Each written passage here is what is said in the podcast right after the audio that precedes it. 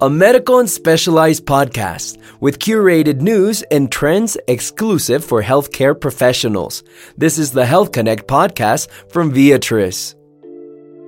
Welcome to Health Connect, the podcast for health professionals through which we will share the latest news and information on science and technology in the medical field. Today, we will discuss three recent advances in machine learning for the diagnosis of schizophrenia and improving the quality of life of patients. Did you know that neuroimaging studies have revealed brain abnormalities that involve structural and functional alterations in patients with schizophrenia? These abnormalities have been found specifically in cortical areas such as the frontal region, subcortical regions such as the hippocampus and the thalamus, and network connectivity. The diagnosis of schizophrenia is challenging, as its symptoms can be confused with those caused by drugs, brain neoplasms, or other psychiatric disorders. This makes it essential to rule out other causes through a comprehensive process that includes a detailed history, clinical examinations, and laboratory studies. Given the need to improve the diagnosis of schizophrenia, there is increasing interest in the identification of genetic, biochemical, or imaging biomarkers that allow us to understand the underlying neural basis of this disease. Several machine learning based investigations have attempted to differentiate schizophrenia from healthy controls using neuroanatomical features, but the range of measures employed has been largely limited. With this in mind, a research team led by Dr. Chilla sought to improve the accuracy and sensitivity for classifying between schizophrenia and healthy controls. Using a wide range of neuroanatomical features with an ensemble methodology. Ensemble uses individual weak classifiers that are combined to generate a more robust classification system. This study, published in February 2022, involved 158 patients who had a proven diagnosis of schizophrenia without any other significant neurological condition and 76 healthy controls. From their brain imaging data, a subcortical segmentation and a reconstruction of the cortical surface were performed in which features of five neuroanatomical measurements were extracted for the classification of patients. These features were cortical and subcortical volume, cortical surface area, cortical mean curvature, and cortical thickness. Remarkably, some of these measures had not been studied until now. A total of three set analyses were carried out. In the first, the measure sets were independently used for classification, that is, the classifiers were trained on individual subcortical or cortical measures and optimized. In the second set, all cortical and subcortical measures were merged or used in ensemble for classification. When ensemble methods are used, the outputs of multiple base learning algorithms are voted or stacked through a training algorithm to generate a stronger classifier. This method should have improved performance, according to the researchers' hypothesis. The results showed that classification performance was comparable between independent measure sets, with an accuracy ranging from 70% to 73%, a sensitivity of 73% to 81%, and specificity from 57% to 61%. Among all the measures, the employment of cortical thickness as a feature set resulted in slightly higher accuracy and sensitivity.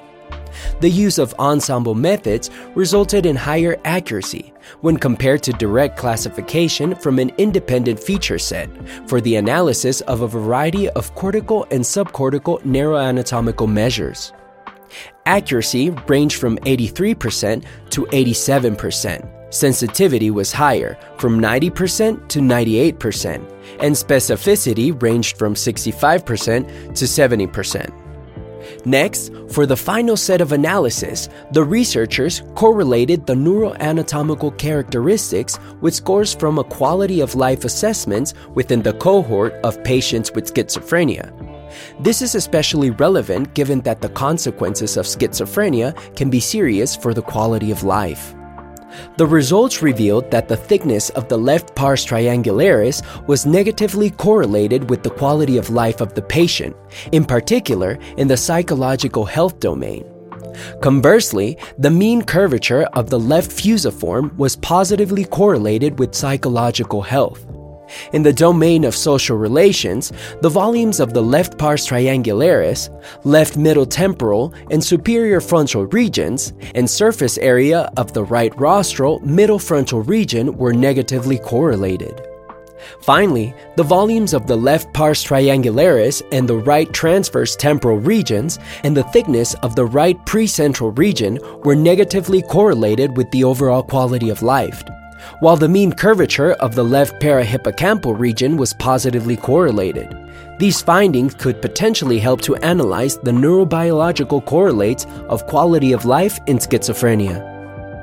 Although full recovery is often not attainable for patients with schizophrenia, it is possible to optimize their well being and functioning. It is interesting to note that while the focus of research in this field has remained primarily on psychotic symptoms, there has recently been a shift in treatment goals, concentrating more on recovery through the improvement of the quality of life. For this reason, the study carried out by Beaudoin and colleagues, published in 2022, aimed to accurately predict the quality of life in patients with schizophrenia using supervised learning methods. For this study, a subsample of 919 patients with a DSM 4 diagnosis of schizophrenia was selected from the Clinical Antipsychotic Trials of Intervention Effectiveness, or CATIE, schizophrenia study. This is a large double blind randomized clinical trial for the treatment of schizophrenia that followed participants for up to 18 months to monitor their quality of life using a well validated clinician rated scale the Heinrichs Carpenter Quality of Life Scale. The selection of participants was made based on a longitudinal follow up. The sample was characterized by a male predominance of 73%. The average age was of 41 years in a range of 18 to 67 years.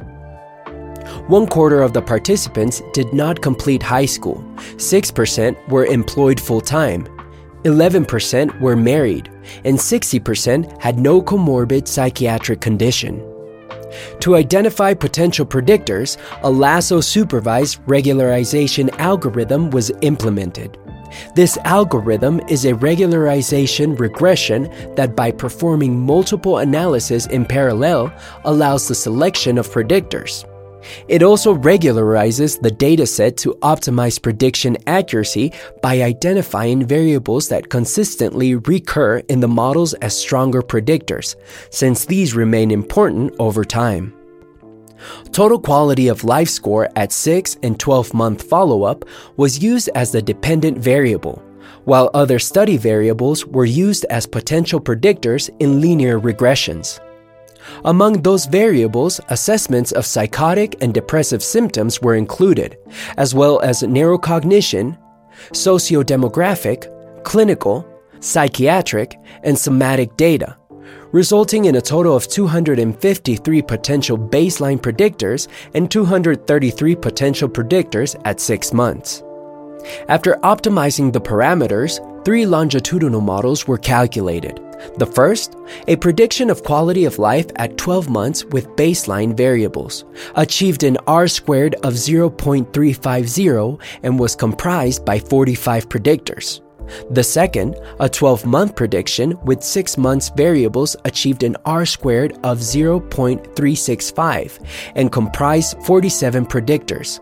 The third, a prediction at 6 months with baseline variables, obtained an R squared of 0.307 and comprised 41 predictors. So these analyses demonstrated that it is possible to accurately predict further quality of life by identifying the characteristics that makes individuals more prone to recover. Among the strongest and most reliable predictors were low or no scores on apathetic social isolation and emotional isolation, as well as a high score on neurocognitive processing speed. Other important predictors included various symptoms related to social and emotional aspects. For instance, there was a negative association with social avoidance, poor relationships, and hopelessness, which highlights the importance of socialization. Factors associated with social inclusion and socioeconomic status were strong predictors, as were those related to social support. The female gender was also related to a better outcome. However, this result is controversial from what was found in other studies. Life history seems to have a fundamental impact, showing that patients who have a history of trauma tend to have a worse quality of life.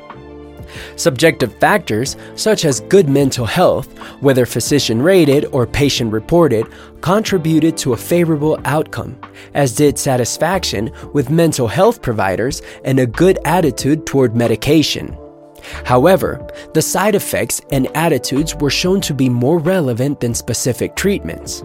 Finally, some significant indicators of physical health were tobacco use, adverse events, and comorbidities, but weight gain predicted better the quality of life in all models.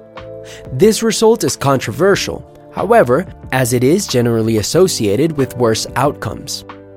An explanation the authors propose is that patients who adhere to treatment may be at increased risk of weight gain. As defined by the World Health Organization, quality of life is an individual's perception of their position in life in the context of the cultural and value systems in which they develop, as well as in relation to their goals, expectations, standards, and concerns. Among all mental and physical illnesses, schizophrenia can cause the highest level of disability. Diagnosis and treatment should be done at the earliest stage to improve outcomes, thus preventing the patient from reaching a level of severe worsening.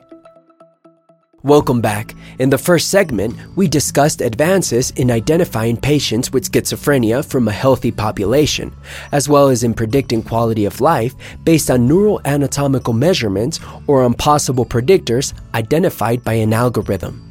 The use of machine learning could represent a great improvement in the speed in which a possible diagnosis of schizophrenia is identified, as well as in the quality of care that patients receive. However, while many machine learning models have performed well in the lab, real world applicability has been poor. This could be due to the disconnect between machine learning developers and the doctors who are in charge of diagnosing. The study by Organisciak and colleagues, published in 2022, aimed to minimize the gap between research and clinical practice, offering a robust model that provides insight into the network's decision process. First, a data set of 151 patients was collected from psychiatric evaluations based on the criteria of the Diagnostic and Statistical Manual of Mental Disorders, abbreviated as DSM 5 in its most recent version. 97 patients had a clinical diagnosis of schizophrenia, and 54 were diagnosed with other mental illnesses. This selection is particularly important as it makes a diagnostic challenge more realistic, similar to that faced by clinicians. The data obtained allowed the training of a robust and interpretable deep network that could recommend an automated diagnosis of schizophrenia since one of the main drawbacks of deep neural networks is the inherent lack of interpretability. This model offers a collaborative attention network that allows the clinician to understand what features the network believes are important, what changes occur depending on the values assigned to the features, and why that recommendation has been reached. Therefore, the model became interpretable at two levels First, a squeeze and excitation module that learns the most informative channels in each layer, assigning them greater weight while reducing the weight of the less important channels, which allows determining the global importance of the features. Second, a self attention module that, instead of showing just the raw importance of each feature, allows understanding of how the features interact individually and with each other. Thus, the self attention module acts as a direct path from the input dataset to the output classification. Finally, the performance of the model was evaluated in a total of 12 stress tests that simulate the performance in the real world, analyzing its potential to generalize to the new data sources. These include tests where noise simulates difference of opinion between clinicians and the removal of data points that emulate values that might often be missing. Among the findings of Organisciak and colleagues, the model singled out speech ability as a highly important feature for a diagnosis of schizophrenia, followed by attributes such as past medical history, concentration, short term memory, and electroencephalogram scan. The results show that this model is robust to perturbations and achieves 98% accuracy with tenfold cross validation, predicting clinical diagnosis at six months in a single observational session. This improved speed could help more patients receive early, high quality treatment. In terms of performance, it outperforms other machine learning methods for the diagnosis of schizophrenia against which it was compared. It is interesting to consider the advantages that, according to the authors, this model offers in real world scenarios. The features were taken directly from files seeking to make the data comparable to that collected daily in mental health clinics. So, this method could be more easily integrated into current processes as a tool to help clinicians. In addition, the diagnostic data is based on the traditional symptomatic approach using DSM 5 symptoms, so it does not depend on advanced or expensive technology, which means that it could be more accessible for settings with limited resources. After this review of the development of machine learning for patients with schizophrenia, it remains for us to highlight that one of the great challenges that these technologies face is the gap between training and application. The models accurately describe the source data. However, they usually are not transferable to the real world, and there is no further planning on how they might be used in a clinical setting. Given that a misdiagnosis can result in the death of a patient, or a misdiagnosis can cause severe consequences, it is essential for us to have a degree of understanding of how the algorithm arrives at a conclusion, so we can use these technologies in health applications. Thanks for joining us on this episode of Health Connect. Don't miss our next episode where we will talk about more artificial intelligence developments in other medical fields. Discover more medical news on Viatris Connect.